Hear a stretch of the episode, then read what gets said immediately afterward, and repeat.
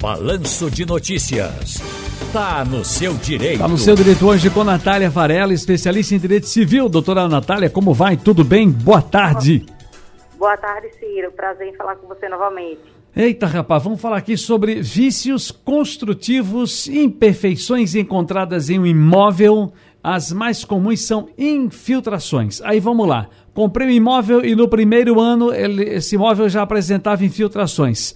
A construtora é obrigada a reparar. Se eu comprei via, via financiamento Caixa Econômica Federal, como é que eu faço? Uh, enfim, independente. Bom, tem a questão do financiamento, eu não sei se a Caixa Econômica também é solidária nisso.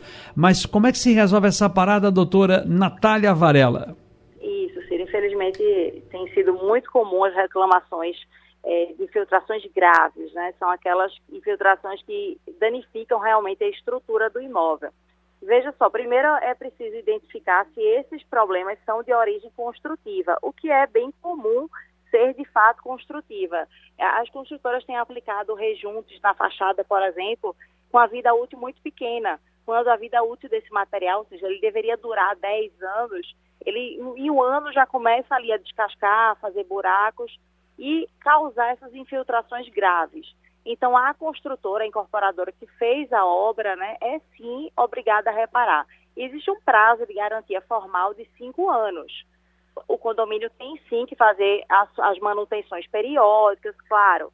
Porém, mesmo que é, o condomínio faça essas manutenções, se o problema foi de origem construtiva, a manutenção não vai resolver. É um paliativo, mas não vai resolver o problema. É importante que o, o dono do o comprador faça o registro dessa reclamação, tá? Dentro do prazo de cinco anos, para poder ter garantido o seu direito de reparação na justiça, posteriormente, se for o caso, no período de 10 anos. Ok, agora vamos lá aqui para outras questões também. Problemas uh, estruturais no prédio que ofereceram, que oferecem risco aos moradores. Quem deve tomar a iniciativa de resolver? É, veja, eu moro num apartamento e há uma parede que é a mesma parede, é contígua. É aquela parede que divide sala, que divide a cozinha e a parede exatamente da suíte, ok? Dá para é. Você entra no apartamento tem a sala. E aí, assim coladinho com a sala, é o acesso para a cozinha. E essa parede em L é a parede que faz, já cria o quarto e evidentemente separa um pedaço da cozinha. Essa parede do lado da cozinha, ela está despencando, Ciro. Está despencando a parte das, das. Como é que chama aquelas pastilhas? Já caíram. E eu estou com medo que não seja uma coisa estrutural.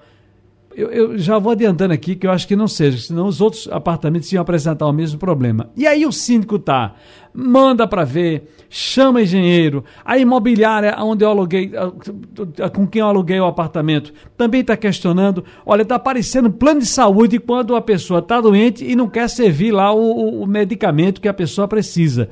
Como é que você resolve isso? Isso, essa forma, a, a forma de colocação da pastilha é, segue um procedimento técnico, né? Então, o engenheiro ele vai identificar se a forma de colocação dessas pastilhas cumpriu o requisito da norma técnica. Se não cumpriu, significa que ele foi construído de forma errada. E quem construiu tem o dever de reparar. Exatamente. Aconteceu isso eh, recentemente, um cliente na, nas paredes da piscina e gerou um grande problema, porque foi colocada a forma que a argamassa é colocada na parede, tem, tem uma forma técnica de se colocar, e a construtora falhou nesse momento. Então, facilitava a entrada de água quando ocorria a chuva e danificou três apartamentos embaixo da piscina. Pode acontecer isso também dentro do imóvel. Agora, precisa identificar se foi um erro de construção. Uhum. É, isso é importante que, veja, fazer uma perícia técnica. E isso está criando uma celema muito grande, porque entra o síndico fazendo o trabalho dele, não, e aí o, o, o rapaz que me passa a mensagem aqui, ele diz, olha, já já está uma coisa constrangedora, porque fica como se o síndico não acreditasse na palavra do, do, do, do inquilino. E aí pede o laudo, o engenheiro está demorando a vir, o engenheiro vem, aí o, o inquilino, o, o, síndico espera que a, a, a, imobiliária envie, mas já entrou na jogada, o proprietário já uma proprietária já foi informada. E olha, está uma celema de eu estou há 20 dias nisso e não se resolve. Eu estou já a ponto de deixar o apartamento, pagar a multa e ir embora. É, olha só, Círio, é importante saber que o síndico ele não tem competência para as áreas internas do imóvel. Ele resolve da parte externa, para das áreas comuns. O que eu, eu aconselho é fazer o registro, né, junto a... Mas, mas a explicação é de que havia possibilidade, se fosse uma coisa estrutural e que outros apartamentos estivessem envolvidos, o, o, laudo, o laudo precisava fazer também essa análise em pelo menos dois para cima e dois para baixo, para ver se o mesmo problema se repetia entendeu? E aí o síndico entra para poder fazer a, a, o, o, meio de campo ali, a, a, mediação. E isso, olha, é uma celeuma desgraçada. É, existem duas alternativas. A primeira é fazer o que já foi feito, acredito que é a reclamação junto ao proprietário, para que ele conduza essa reclamação à construtora. É importante que tenha essa reclamação formal, tá? É, mesmo que tenha passado dos cinco anos, mas é importante fazer esse registro, a, e, obviamente, contratar um engenheiro para identificar se o problema é de origem construtiva ou não. É, o segundo passo, caso isso não se resolva de forma amigável, existe um caminho jurídico que é uma ação de produção antecipada de prova. O que significa isso? Você vai processar a construtora sem saber se o problema é da construtora? Não. Então, existe um caminho que é você pedir ao juiz que produza uma prova, que faça uma perícia judicial para poder identificar de quem é o problema, qual a origem do problema. Isso você não está litigando contra a construtora nesse momento, você está produzindo uma prova em conjunto perante a justiça. O resultado dessa perícia é que vai conduzir a uma ação indenizatória em face da construtora ou não é uma excelente alternativa. Deixa eu trazer aqui mais um tema. Parece que as pessoas estão pegando agora a coisa do, do, do imóvel. Aí está aparecendo mais a discussão de condomínio. Mas, mas, vamos aqui trazer outro tema interessante. Eu aluguei um apartamento, Ciro, ou eu comprei um apartamento. Eu sabia já que o apartamento, as garagens disponíveis para o meu, meu no, do meu apartamento são as garagens que estão sem cobertura.